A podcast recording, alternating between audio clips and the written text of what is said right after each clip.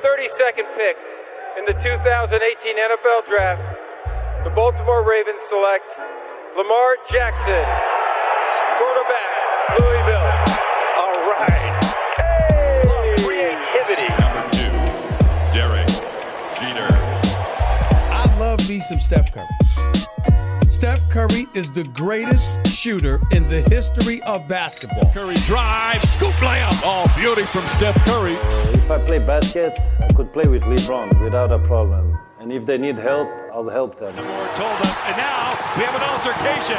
Alex Ovechkin pounding away on Andrei Svechnikov, who's down.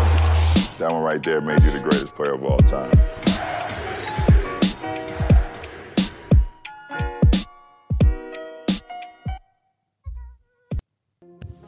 Bonjour à toutes, bonjour à tous, la MLS is back sur les ondes de hype. Welcome dans votre rendez-vous hebdomadaire dédié à l'actualité et à la culture du soccer. Au programme de ce 12e numéro, un point complet sur la 7 journée de championnat de ce week-end.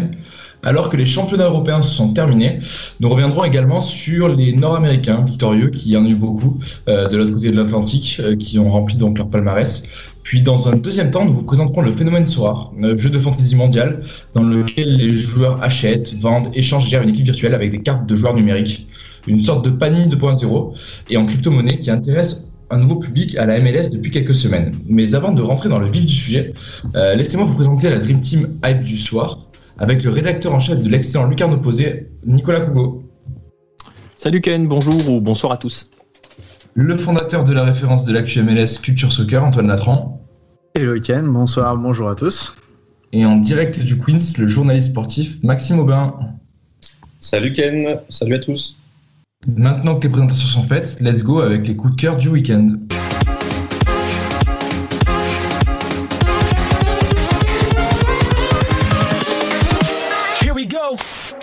Enfin une victoire pour euh, Cincinnati contre Montréal, Seattle le leader accroché par Atlanta de, de Heinze, ou enfin le retour de Portland euh, qui vainqueur de, Galaxy 3-0 euh, avec nos deux Frenchies titulaires Samuel Grantier et Kevin Cabral. Euh, le week-end fut encore très riche en MLS et messieurs, bah, on va parler un petit peu avec vous du, match qui vous a le plus marqué. Bah, qui dit Enze, Martinez, Rui Diaz, Moreno, dit Nicolas Cougo, qui a suivi de près l'affiche entre Seattle et Atlanta. Ouais, j'ai pas mis mon maillot de Rui hein. je l'ai, hein, mais je l'ai pas mis. Euh, J'aurais dû parce que d'ailleurs il a encore marqué. Hein, euh, voilà. Alors bon, Seattle, Atla Seattle Atlanta, c'est un peu. Euh, ça, pourrait ressembler à une finale. Pour beaucoup, ça pourrait même l'être. On va pas dire qu'on a vu un match d'un niveau digne d'une finale, parce qu'on va pas non plus vendre du rêve. C'était pas un grand match. Je crois qu'il y a quatre tirs cadrés en tout dans le match. donc voilà. Euh, mais il y a des enseignements à tirer. Alors il y a des choses assez sur surprenantes, euh, c'est-à-dire qu'on a l'habitude de voir Seattle en mode, euh, je vais pas dire rouleau compresseur, mais un peu quand même. C'est-à-dire que ça, ça démarre toujours, tout doucement et ça finit par, euh, voilà, par marcher sur l'adversaire au fur et à mesure. Là, ils ont marqué d'entrée, puis après on n'a pas vu grand-chose. Ils ont surtout euh, pas eu le ballon, qui a été en grande partie gardé par, par Atlanta. Mais le problème, c'est que c'est un peu le problème qu'on avait souligné les semaines passées et qui continue de semaine en semaine, c'est que Atlanta a le ballon, mais ne sait pas quoi en faire. Euh, Barco est pas là et c'est un gros problème parce que pour créer du jeu, ben il n'y a pas grand monde. On a vu par exemple Joseph Martinez, bon il a mis son penalty, mais on l'a vu décrocher euh, énormément dans ce match alors qu'on sait que son jeu de profondeur est important. Donc voilà, Atlanta a le ballon, ne sait pas quoi en faire, c'est très problématique pour les, les hommes d'Heinze. Ah, ils ont sauvé le nul, c'est déjà ça, hein, parce que faire les matchs nuls à Seattle, surtout Seattle en ce moment, c'est solide. Mais euh, mais voilà, c'est toujours les mêmes petits points d'inquiétude. Euh, Heinze avait l'air content. Je sais que Joseph Martinez l'était un peu moins puisqu'il a déclaré qu'on on gagne pas des matchs avec la possession. Euh, voilà, ça manque un petit peu de voilà le, le style Heinze a du mal un petit peu à se mettre en, place, je trouve. Euh, ça manque un peu de, vitesse, d'intensité, de, verti de, verticalité. Mais voilà, c'est très dépendant de Barco qui n'est pas là et ça peut poser des problèmes sur la durée. Ouais, Seattle qui réalise d'ailleurs son meilleur début de saison de, de en, MLS de l'histoire d'ailleurs. Et, euh, et, du côté d'Atlanta, est-ce que tu peux nous parler un petit peu aussi du départ de Lissandro qui a eu lieu la semaine dernière? Un peu la surprise générale Ouais, un peu à la surprise générale. Alors, ils ont parlé de, de, de, de de raison personnelle. Pardon, je cherchais le mot. Euh, c'est probablement, hein, on n'a pas eu l'officialisation de la chose, et puis c'est toujours très compliqué d'aborder ces thèmes-là, mais c'est probablement lié au décès de son papa euh, il y a quelques semaines. Donc euh, voilà, l'aventure a duré quatre matchs, je crois, c'est ça. hein, je parle sous l'autorité d'Antoine. Euh, il aurait peut-être pu leur faire du bien aussi, euh, Lisandro Lopez. Il va leur manquer. C'est un peu dommage quand même que euh, voilà. Mais bon, euh, quand tu, tu as euh, raison personnelle, euh, bah voilà, tu peux pas lutter, hein, tout simplement. Oui, bien sûr, son arrivée avait un peu surpris. et C'est vrai que le retour a été aussi, aussi brutal. Quoi. Euh, Antoine, toi, du coup, ce week-end, tu t'es attaché à regarder d'ici Philly, c'est ça? C'est ça, un match un peu spécial, mais en fait, c'est surtout pour parler. Bon, d'un côté, t'as Philly, qui est le seul club MLS qui reste en CONCACAF Champions League, et qui arrive en fait à gagner avec des matchs où pourtant il galère un petit peu. Mais tout ça, c'est grâce notamment à Monteiro, qui est vraiment l'ancien de Metz, euh, et qui vraiment se réhabilite dans une sorte de, de rôle du numéro 10 qui lui ressemblait pas avant, où il était plus un numéro 8. Et là, vraiment, il reprend son rôle un peu de meneur de jeu, où il arrive à donner pas mal de ballons, notamment à Casper Prisbilko, qui est un attaquant qu'on avait beaucoup vu il y a deux ans, L'année dernière, il n'avait pas fait grand-chose, pourtant Philly avait une de ses meilleures saisons, et cette année, on voit que c'est une des meilleures forces de Philadelphie. Et de l'autre côté, je voulais en parler aussi, parce que Philly, euh, pardon, pardon, d'ici, euh, malgré son début saison un peu galère, ça fait 2-3 matchs qu'il y a vraiment du mieux. Euh, Il y a des joueurs qui vraiment euh, sortent du lot.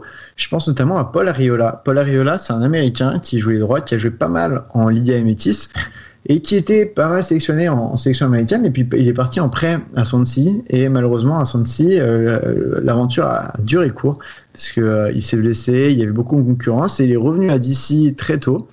Et ça fait deux matchs qu'ils l'ont, deux matchs qu'il est vraiment très dangereux. Et donc DC United, malgré leur place assez basse, malgré leur euh, défaite récurrente, euh, devient un club franchement à surveiller. On parle notamment donc de Paul Ariola, mais aussi Julian Gressel, euh, qui est un ancien Atlanta United, qui, qui, est très dangereux à droite. Il y a Moses Nyman, qui est un joueur qui est né en 2003, donc très très jeune, je pense 17 ans du coup.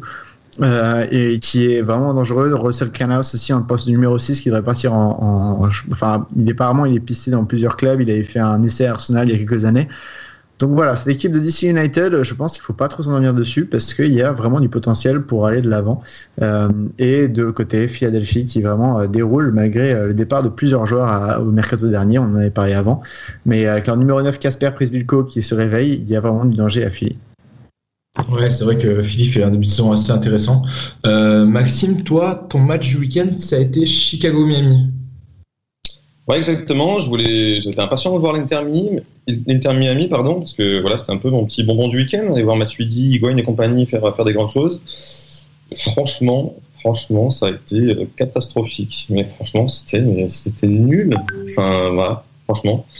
Euh, ils avaient pas mal enchaîné ces derniers, dernières semaines. Ils avaient gagné en plus la semaine dernière, donc c'était quand même sur une bonne dynamique. Ils jouaient en plus contre un mal classé, Chicago, donc voilà, je pensais vraiment que voilà, on allait voir quelque chose. Surtout en plus que voilà, on avait, euh, on avait dit la, saison dernière à quel point ils n'avaient pas d'idée de jeu, à quel point c'était, brouillon et que ça avait tout changé avec Phil Neville. C'est qu'un seul match, mais franchement, ce que j'ai vu, c'était franchement lamentable. Il n'y a eu aucun, aucun, aucun jeu. Euh, je les ai vus aussi extrêmement, extrêmement énervés aussi, les joueurs de l'Inter Miami. Ils n'arrivaient pas à se trouver. Euh, y pas de, pas, ça, partait derrière, mais ça envoyait des grands ballons devant. Il n'y avait pas de construction au milieu. Il n'y avait rien. Matuidi, on n'a pas trouvé du match. Ils ont tous été énervés, à l'image de Matuidi, qui se sont, euh, voilà, ils se sont énervés contre l'arbitre tout le long du match. Je crois qu'il y a eu, eu 20 fautes pour côté Inter Miami, 6 cartons jaunes. Enfin, c'était hyper haché. Voilà, extrêmement déçu de ce qu'a montré l'Inter Miami sur ce match-là, et au contraire de, Chicago, qui, voilà, on l'a dit, hein, extrêmement mal classé, qui a fait un super match, qui a vraiment bien joué, bien joué au ballon, qui, a patienté, qui a beaucoup attaqué aussi. Euh, voilà, donc très bon match de Chicago. Euh, 60% de possession, je crois, 20 tirs au but. Ils ont vraiment été, euh, ils ont vraiment été présents, et voilà, ils se sont fait une, une victoire qui est importante pour eux. Et euh, voilà, donc bilan de bilan du week-end euh, Inter Miami euh, j'espère qu'ils vont faire mieux et voir mieux. Et surtout de la, de la part de, de Liguine qui ont touché tous les deux bah, très peu de ballons. Très très peu. Une victoire qui replace Chicago et qui met Miami en dehors des playoffs pour l'instant. Donc euh, c'est vrai qu'on suivra d'assez près euh, leur saison. Est-ce que vous avez un autre point qui vous a sur lequel vous avez voulu réagir un petit peu ou mettre en avant euh, sur ce week-end? Ou Antoine, Vraiment juste pour revenir sur Atlanta Seattle, parce que j'ai aussi vu, et c'est vrai que Atlanta, ça fait quand même assez peur. Martinez, on en parlait, il est quand même sorti à la 70e, je crois, par Kubo Torres, qui est, qui est, qui est revenu euh, du côté d'Atlanta. Euh, et du côté de Seattle, il y a vraiment eu du bon, mais aussi du mauvais. C'est-à-dire qu'on sent qu'il y a quand même un effort qui est en train de se faire et qu'il manque des joueurs de profondeur. Euh, notamment quand euh, il y a un moment Kevin Rowe qui est sorti pour faire entrer Danny Leva, qui est un jeune de Seattle qui est pas mauvais, Mais on attend le retour de, de Nicolo hein, le- leur joueur désigné. Il a joué une demi-heure cette année. Euh, il est attendu le retour pour, euh, pour juin. Donc on, on va voir un petit peu. J'ai hâte de voir comment ils vont faire parce qu'en ce moment, leur ancien numéro 8, qui s'appelle Christian Rodan, euh, joue un peu en numéro 10 ce meneur de jeu. Ça s'est bien plutôt bien passé avec lui. Et euh, la première mi-temps, Seattle l'a fait avec deux attaquants en meneur de jeu. La deuxième, ils ont changé avec un attaquant, deux meneurs de jeu. Donc je vais voir comment, avec Nicolas Deiro, ça va être intéressant de voir comment ça va évoluer. Est-ce qu'il va jouer au côté Christian Roden Est-ce que Roden va baisser d'un cran? Euh, Ça va être intéressant à suivre de ce côté-là. Ok, bon, on ne doute pas du fait que tu suivras Seattle de très près euh, chaque semaine. Maxime, tu as aussi un petit, euh, un petit zoom Non, sur. Mot sur euh, Cabral, que justement tu t'en parlais tout à l'heure euh, en intro, là, pour dire que voilà, ça y est, il a fait son premier match euh, en tant que titulaire. Bon, ils ont pris une, ils ont pris une branlée, mais, il, a, il, a, il, a joué, il a joué pas mal au final. J'ai pas vu le match, mais j'ai beaucoup lu ce qui s'est dit sur lui. Et voilà, euh, il a quand même apparemment fait un, plutôt un, bon match, a montré en tout cas pas mal de promesses. Euh, voilà, ses qualités étaient pas mal représentées dès son premier match, assez vif, voilà, assez perturbateur. Il jouait milieu, milieu offensif gauche. Il y avait Samuel Gancière à droite. Et voilà, pas mal de promesses euh, malgré la défaite, côté, côté Kevin Cabral. Et les LA Galaxy qui ne s'arrêtent pas de recruter en Ligue 2 puisque c'est un joueur de 3 un milieu de terrain qu'ils viennent de recruter. Donc c'est ouais, la folie. C'est déjà le quatrième ou cinquième joueur entre Ligue 2 et, euh, et Ligue 1 qu'ils ont recruté. Euh, on aura certainement Jérôme et Harry prochainement pour, pour nous parler un peu de tout ça parce que je crois qu'il il suit très près tous ces dossiers. Très bien, bah, du coup, bonne transition avec l'Europe. Il n'y a pas qu'un MLS où on vit des week-ends de folie. Les dernières journées des championnats furent pleines de rebondissements et de trophées pour de nombreux joueurs nord-américains euh, qui ont réussi à s'exporter au cours des derniers mois et c'est ce dont nous allons parler maintenant. If I play basket, I could play with LeBron without a problem. And if they need help, I'll help them.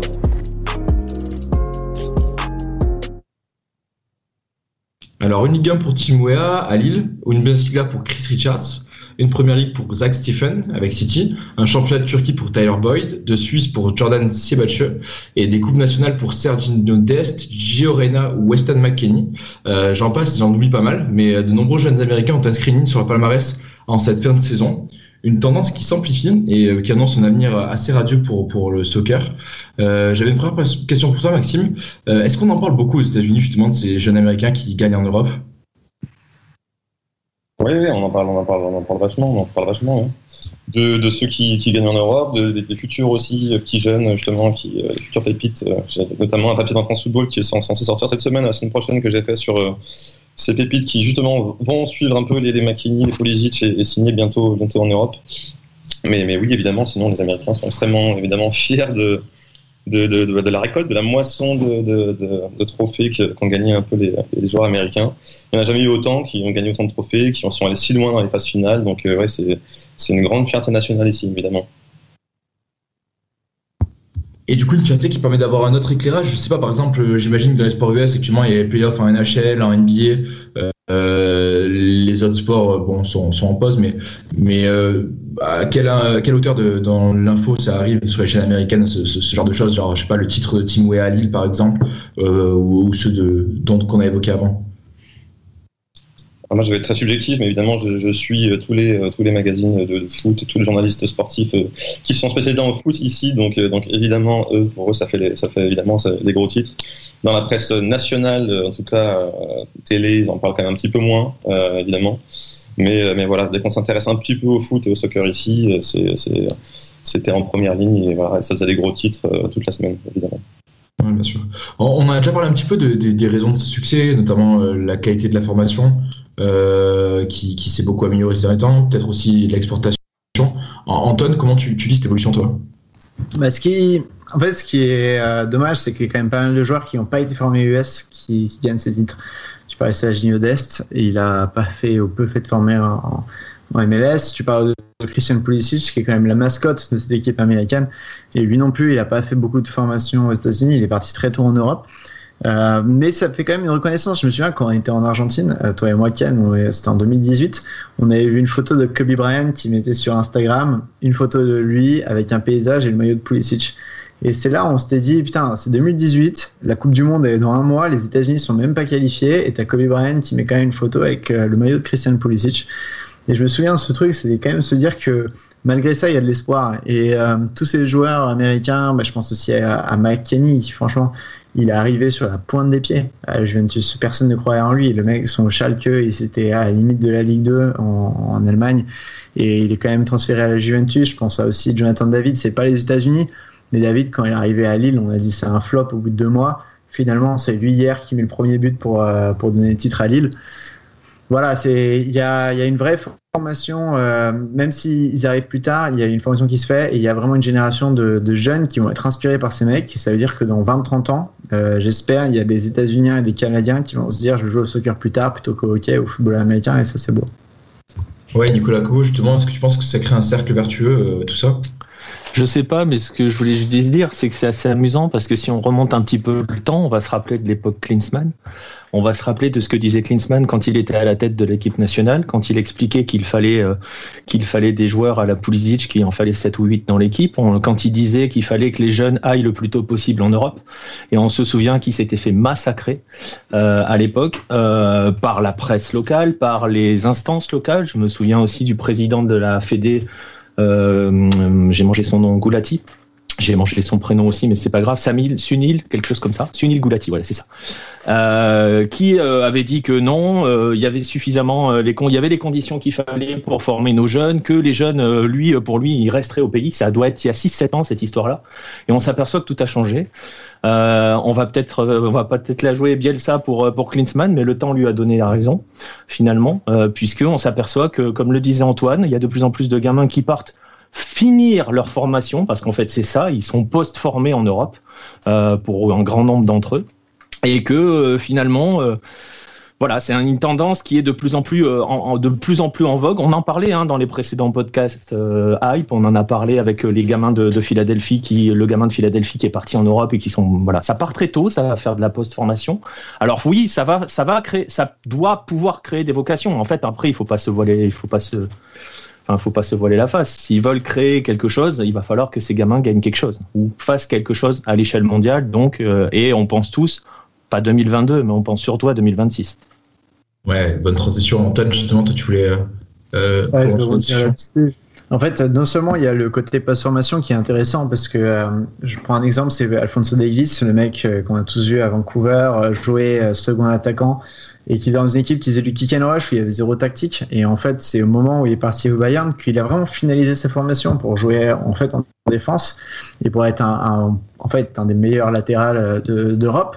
euh, et c'est ça qui manque peut-être à la MLS. Et c'est pour ça, j'ai fait un papier récemment sur Culture Soccer sur l'évolution des règles salariales. Il y a un nouveau, il y a un nouveau cap salarial qui est fait avec un nouveau mécanisme pour permettre aux jeunes joueurs qui, sont, euh, qui ont moins de 23 ans d'être plus payés, mais que ça compte pas dans les charges salariales de l'équipe en général, ce qui permet de les garder un peu plus au-delà du centre de formation, ce qui permet de les garder un ou deux ans en pro, parce que dans les nombreux joueurs dont on parle en Europe, il y a Weston McKennie à Juventus et Chris Richards, qui est un jeune qui appartient au Bayern Munich, qui est en, en ce moment prêté à Offenheim.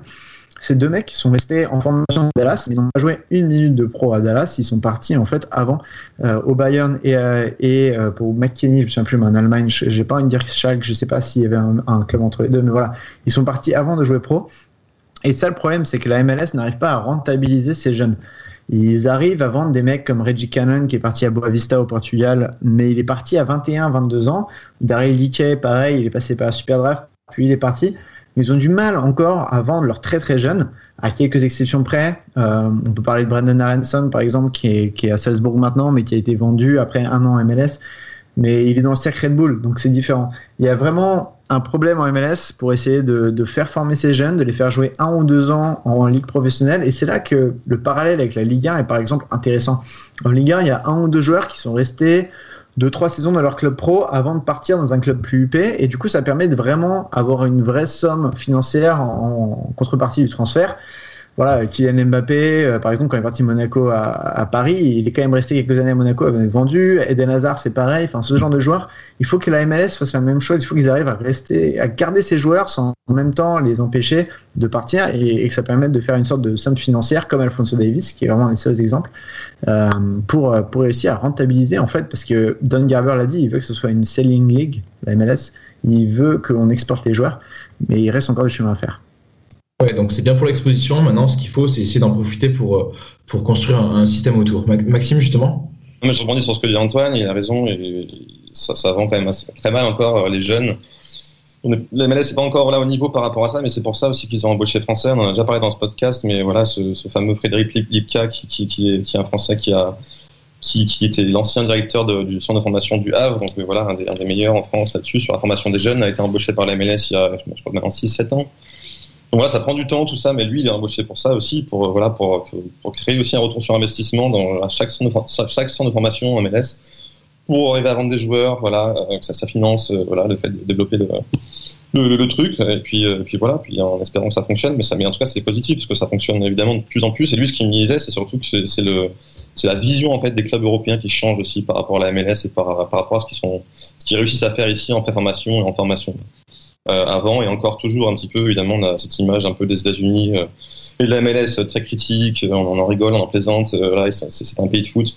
C'est en train de changer, mine de rien, c'est en train de changer évidemment qu'il y a encore beaucoup de travail à faire et, et qu'ils peuvent mieux faire les choses, ils vont j'imagine mieux faire les choses mais, c'est positif et voilà ce que lui me disait encore une fois c'est que il sent un vrai changement dans, dans dans, dans, l'optique et dans la vision des clubs européens qui, qui, qui voient qu'ils peuvent aller faire la marché maintenant aux Sport. Et une chose est certaine, en tout cas, il y a un joueur américain qui s'ouvrira, la- qui se lèvera avec des champions samedi prochain, que ce soit du côté de City ou Pulisic, je l'ai dit, à Chelsea. Euh, très bien, en tout cas, euh, Antoine, dernière réaction, et tu conclus. C'est juste pour vous dire pour Pulisic, c'est la même chose. C'est assez dingue parce que c'est un mec qui est arrivé à Dortmund sur les, quand même, il s'est battu pour avoir une place à Dortmund. Il est arrivé à Chelsea, c'était aussi pas compliqué avec Tuchel qui est arrivé aussi. Il a perdu sa place, il a regagné. Et euh, c'est un joueur qui vraiment met beaucoup d'espoir en lui. Et c'est là que c'est beau parce que d'un côté il y a Pulisic, de l'autre côté comme tu dis il y a Stephen, le gardien remplaçant de Manchester City. C'est que des joueurs qui sont arrivés un peu sur la pointe des pieds. Ils sont pas, même si Pulisic a coûté 75 millions, c'était le seul mec qui était, euh, enfin Chelsea avait un, un, il pouvait pas recruter pendant un an, donc forcément ça a fait les gros titres. Mais c'est pas un joueur auquel on attendait des, miracles en fait finalement. Et c'est ça qu'il faut. Il faut vraiment essayer de garder ce profil pas. Il faut essayer de continuer à arriver en Europe petit à petit. Stéphane aussi, c'est un bel exemple parce que c'est un mec qui, a roulé sa bosse quand même en MLS avant d'arriver à Manchester City. Je pense pas qu'il restera à Manchester City toute sa vie parce qu'il est remplaçant. Et je sais pas si City lui donnera sa chance tout de suite, mais peut-être qu'il partira dans un autre club américain. Et c'est exactement ça. Il faut s'insérer en fait dans des divisions, pas forcément tous au Barça comme ça, Dest. Et ça fera une équipe américaine qui est forte. Et c'est là aussi un autre problème, c'est que cette équipe américaine maintenant, elle est constituée à 90% de joueurs qui sont pas en MLS. Et chez les fans américains, il y a un terme qui s'appelle les Eurosnobs, qui sont les fans américains qui aiment la première ligne mais n'aiment pas la MLS et qui aiment bien cracher sur la MLS. C'est assez connu ce terme d'Eurosnob. Ils sont assez contents que euh, des mecs comme Brendan Harrison euh, euh, font une super carrière à Salzbourg. Par contre, dès qu'il était à Philly, il n'avait pas le niveau pour jouer aux États-Unis. Donc il faut réussir à acclimater ces deux groupes. Euh, là, là juste vraiment, il y a 10 minutes, pendant qu'on enregistrait ce podcast, les États-Unis ont annoncé leur groupe pour euh, la Nations League de CONCACAF. Et il y a beaucoup de joueurs européens, mais il y a quelques pépites de MLS. Il faut vraiment réussir à équilibrer ce joueurs qui sont en Europe, ces joueurs qui sont en MLS, et essayer de les faire jouer tous ensemble. Il y en a certains qui iront pas en Europe, mais c'est pas grave, ils sont quand même très bons en MLS. Et c'est juste une histoire de aussi, ils sont peut-être un peu trop vieux ou quoi que ce soit. Euh, donc ça va être très compliqué à gérer en termes d'image pour la MLS de ce côté-là, mais il faut vraiment qu'ils capitalisent sur ces jeunes qui partent euh, en Europe. Ouais, ce sera tout l'enjeu qu'on suivra de très près dans, ce podcast sur les, des prochaines semaines. Euh, sans transition, nous allons parler d'un nouveau phénomène qui a donc lui aussi met en lumière la MLS depuis quelques semaines en France. Donc c'est parti. Well, you know, he's a part owner of Liverpool, so he's aware. I mean, he's he's yes, he is. You didn't know? I can't believe you didn't know this. I knew, but it's the wrong team. Avez-vous déjà entendu parler du phénomène Sorare Mix entre collection de cartes, panini, jeux fantasy à la mon petit gazon et crypto-monnaie, Sorare est devenu en quelques mois un phénomène qui a déjà séduit euh, près de 400 000 joueurs, des clubs comme le PSG ou la Juve et des joueurs tels que Griezmann ou Sergio Ramos. Et vous savez quoi? Nous sommes très heureux de vous annoncer que Hype devient partenaire euh, de Sorare et se lance dans cette formidable aventure. Euh, à chaque inscription, via un lien d'affiliation que vous trouverez sur notre Twitter ou via notre newsletter, euh, Sorare vous offrira une carte pour, pour vous aider à constituer votre équipe. Et ça tombe bien puisque dès aujourd'hui, euh, de nouvelles cartes de joueurs en lien avec la MLS Player Association euh, vont être injectées dans le jeu. Euh, nous sommes donc très heureux de, recevoir Brian ce soir, qui est le responsable de la croissance, afin de vous présenter euh, rapidement ce phénomène. Avec une première question pour toi, Brian. Bah, euh, est-ce que tu pourrais nous présenter Sora assez rapidement? Il y a quelques années, les, les fondateurs de Sora ont découvert une technologie qui s'appelle les NFT, qui permet de créer de la rareté numérique. Et euh, quand ils ont vu ça, ils ont ils ont trouvé ça incroyable parce que euh, depuis des, des, millénaires en fait, les êtres humains collectionnent dans le monde de l'espace physique et maintenant il était possible de collectionner dans l'espace numérique avec euh, cette rareté numérique qui crée des objets qu'on pouvait authentifier, qui étaient totalement transparents. Et euh, en tant que fan de foot, ils ont pensé à, à ajouter l'IP un peu la plus connue au monde, qui est l'IP des joueurs de foot, des clubs de foot, des ligues de foot, à cette rareté numérique pour créer une sorte de panini numérique. Euh, mais euh, ils sont allés euh, un peu plus loin parce qu'ils se sont dit, bah, vu que c'est digital, on va pouvoir aussi en créer des objets de, de jeu. Et donc ils ont fait en sorte que ces cartes numériques soient utilisables dans un jeu de fantasy football qui a une caractéristique d'être un jeu de fantasy football mondial qui s'adresse en fait à, toutes les ligues de foot au monde. Et donc on peut jouer avec un joueur de la MLS, un joueur de la Ligue 1, un joueur de la K-League, un joueur de la, Ligue argentine et, et, de la Liga dans une même équipe. Et ça crée en fait une vraie, une vraie émulation autour des différentes ligues euh, de football dans le monde. Et pour nos auditeurs qui seraient intéressés, euh, comment on joue à Sora concrètement? La game loop de Sora, en fait, elle est assez simple. C'est, euh, on arrive sur le jeu, on commence par collectionner des cartes. Ensuite, on va composer son équipe en fonction des matchs qui se déroulent lors de, des tournois. Il y en a deux par semaine. Un tournoi du mardi au vendredi et du vendredi au mardi. Et donc, on va composer son équipe en fonction de qui joue, si c'est des joueurs de la MLS, si c'est des joueurs de la K-League ou de la Ligue 1, etc. Et ensuite, on va profiter de l'expérience de fantasy en, direct, c'est-à-dire que bah, si, euh, si euh, les New York Red Bulls jouent et que j'ai mis Florian Valo dans mon équipe, bah, je vais regarder sûrement le match de, de, de Florian Valo et des, New York Red Bulls euh, ce week-end-là. Et puis enfin, en fonction de la performance euh, de son équipe et donc des joueurs de son équipe, on va être ranké dans un, leaderboard et en fonction de ça, on va pouvoir gagner des rewards qui sont sous deux formes, soit des cartes, soit euh, des gains sous forme de la crypto-monnaie Ether en fonction des places euh, dans le classement. Et pour collectionner ces cartes de joueurs, bien sûr, donc il faut les acheter euh, en fonction de leur nature. Donc il y a différentes cartes, les rares qui n'existent qu'en 100 exemplaires dans le monde, les ultra rares en 10 et les uniques qui sont un peu le Graal et du coup qui coûtent les plus cher en Ether, comme tu l'as dit, euh, la crypto-monnaie qui est utilisée pour les transactions du jeu. Euh, pourquoi un fan de foot, en fait, quel plaisir il peut y trouver et pourquoi tu conseilles à un fan de MLS de, de jouer à ce rare? Pourquoi on y joue? Bah, En fait, c'est un jeu. Donc déjà, c'est fun, c'est drôle. Euh, c'est une communauté. C'est des gens qui se retrouvent ensemble parce que euh, ils aiment bien discuter de la MLS, euh, de la K-League, de la J-League, de la Ligue 1. C'est aussi des gens qui en fait se développent une forme d'identité moi, je possède la carte de Diego Maradona, je possède la carte de, du Messi iranien Ali Golizadeh qui joue en Pro League euh, et voilà, ça me forge une sorte d'identité footballistique en ligne. Je pense que c'est, euh, je pense que c'est important.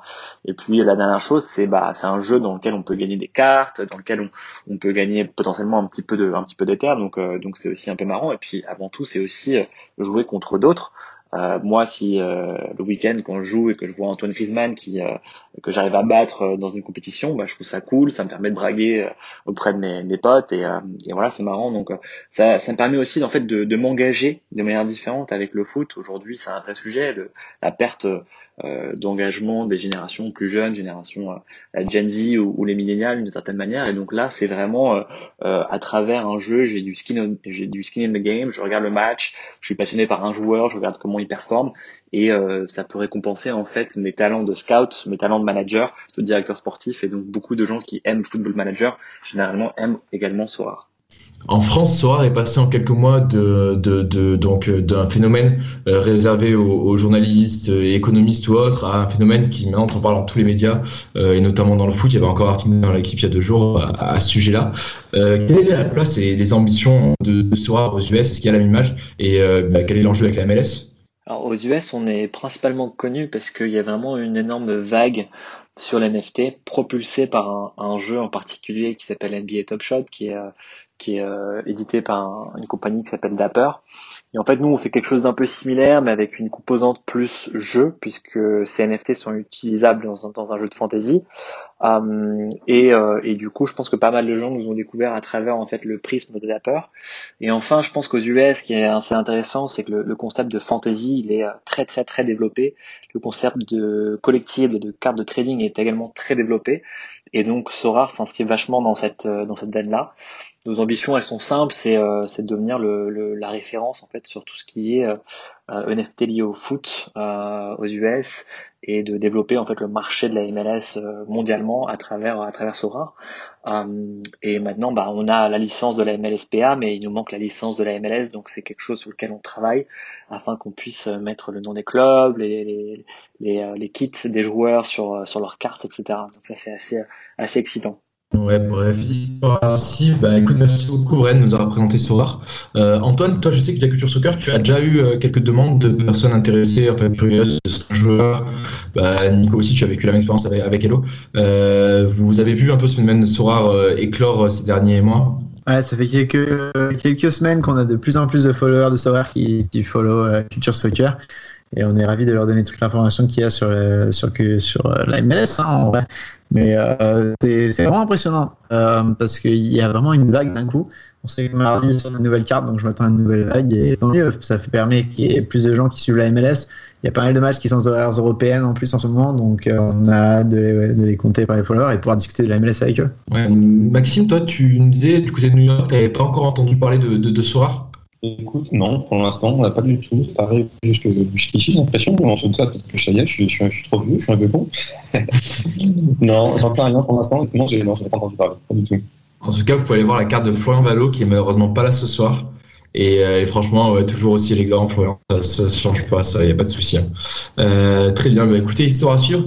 Dans tous les cas, niveau info, euh, sachez que du 28 mai au 1er se déroule le tournoi Fantasy Spécial MLS, euh, pour lequel donc euh, nos auditeurs ont le temps de, de peut-être constituer, constituer, une équipe. On vous rappelle que vous pouvez gagner euh, une carte en passant par les liens que vous trouverez donc sur notre appli et sur notre Twitter. Donc allez faire un tour sur le lien en dessous du podcast pour plus d'informations sur le phénomène Sorar. Et comme pour tous les jeux, bah, avec de l'argent, on vous rappelle d'y aller avec modération. Et pour clore la page Sorar et clore le podcast du jour, euh, en quelques mots, bah, comme chaque semaine, j'aimerais bien que vous me disiez quel match vous nous conseillez de suivre le week-end prochain en MLS. If I play basket, I could play with LeBron without a problem. And if they need help, I'll help them. Antoine Latran, qu'est-ce que tu as regardé toi, le week-end pro? Euh, un de mes matchs que j'ai sélectionné, c'est un Nashville-Atlanta, qui est assez intéressant, parce que d'un côté, on a l'Atlanta de Gabi Enze, qui, comme le disait Nico, euh, a du mal à conclure leurs actions. Ils sont champions du monde de la possession, euh, comme nos amis belges, mais ils ont du mal derrière à concrétiser leurs actions. Et on a Nashville de l'autre côté, qui est vraiment une des meilleures défenses de la MLS. On pense notamment à leur gardien Joe Willis, qui est vraiment sous-estimé, mais aussi à Walker Zimmerman, qui est défenseur central. Euh, devant, ça a un peu plus de mal. Ils ont du mal à trouver quelle est la bonne formule. Il y a des très bons joueurs. Euh, Randon Leal, Alex Muir, qui est un ancien de, New York Red Bulls et dont Florian pourrait en parler, je pense. Euh, CJ Sapong, John Cadiz. Donc, il y a devant à Nashville, ils ont du mal à trouver la bonne formule. Et Atlanta, ça va être une on va dire, franchement, il n'y a pas d'équipe qui donne plus le ballon que Nashville, il n'y a pas d'équipe qui prend plus le ballon que Atlanta. Donc ça va être un match très intéressant à suivre. Et c'est en même temps que la Champions League. Donc ce sera soit Christian Pulisic, soit la MLS pour, euh, pour nos auditeurs. Aïe, dur dilemme. dur dilemme. En tout cas, tu as réussi l'exploit de parler de, des Red Bulls alors qu'on y avait échappé aujourd'hui sans Florian. Euh, c'est pas mal, c'est pas mal. pour la première fois, on n'en avait pas parlé. Euh, Nico, tu vas regarder quoi toi ce week-end?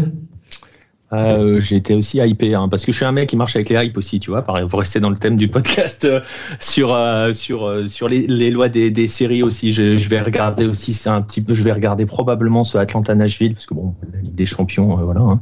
Hein. c'est un match comme un autre. bref, voilà, mais je, tu, tu, disais on évite les Red Bulls, mais moi je vais regarder les Red Bulls parce que c'est avant, hein, justement, aussi, c'est avant la finale de Ligue des Champions. Si je me trompe pas, je crois que c'est 19h heure française. Et euh, ils vont affronter une équipe dont on n'a pas parlé, euh, il me semble, encore aujourd'hui, Orlando, qui est la troisième équipe invaincue encore en, en MLS, puisqu'on parlait, euh, Antoine parlait à l'instant de Nashville, on a évoqué euh, on a évoqué Seattle au tout début. Euh, ça risque d'être assez solide hein, quand même pour euh, pour euh, pour New York. Et en fait, pourquoi je vais regarder ce match-là? Parce que j'ai pas trop vu Orlando pour l'instant, pour tout dire, un petit peu par-ci par-là. Mais bon, ils sont encore invaincus et ça a l'air de bien tourner. Donc voilà, ça attise ma curiosité. Samedi 19h, New York Orlando, avec Nani qui pète le feu apparemment. Moi non je les ai pas trop vus, mais il fait une très très bonne saison dans la continuité de celle de la saison passée. Maxime, de ton côté, quel match tu nous conseilles de regarder? Alors moi, je vais je vais moins parler du terrain que des tribunes, parce que je vais, du coup, je vais aller voir ce match de, de New York, euh, Red Bull Orlando, donc je vais être à la Red Bull Arena. Je suis en train de faire un, voilà, un grand reportage sur, sur la culture populaire du foot à New York, et ça m'intéresse vachement d'aller euh, passer justement ce match-là. Le principal groupe de supporters, on plus de 25 ans, j'avais déjà impressionné par l'ambiance aux abords du Yankee Stadium il y a semaines, là, donc avec les supporters du, New York City ici, ben là, j'allais voir leurs rivaux, euh, qui sont, qui, vous le savez, je pense que jouent dans New, dans New Jersey, qui sont à Harrison. Donc ils sont pas vraiment à New York City. Et c'est un peu marrant justement cette rivalité entre les deux, puisque euh, l'équipe de New York officielle des New Yorkais, c'est New York City FC. Et l'équipe des Red Bull, c'est un peu les, les, les banlieusards. Ici, on les appelle les bridge. Donc littéralement, les, les, ponts et tunnels, donc ceux qui prennent les ponts et tunnels dans la ville. Donc voilà, les, les banlieusards. Donc euh, voilà, je vais leur demander ce qu'ils en pensent de cette appellation et euh, faire monter un peu la sauce entre eux. Non, je vais, voilà, je m'intéresser un peu à, à ces deux, clubs de supporters de chaque ville un peu euh, voilà qui sont qui sont rivaux et, voir ce qu'ils ont à dire là-dessus et passer le match avec eux et puis voilà en espérant une victoire des, Red Bull pour faire plaisir à fou évidemment. Et, mais ça sera pas facile face à Orlando parce que comme tu l'as dit ils ont très bien commencé la saison. Très bien bah, écoutons sur après il y aura pas mal de monde pour parler de ce match la semaine prochaine. Au moins on pourra le débriefer avec précision. Euh, messieurs écoutez un grand merci pour votre expertise. Euh, j'espère que ce podcast Hype MLS vous aura plu. En tout cas n'hésitez pas à réagir et à prolonger les débats sur les réseaux sociaux de Hype Sport Media et à nous écouter sur Deezer Spotify Spotify ou Apple Podcast. On vous donne rendez-vous la semaine prochaine pour de nouvelles aventures. Vive le soccer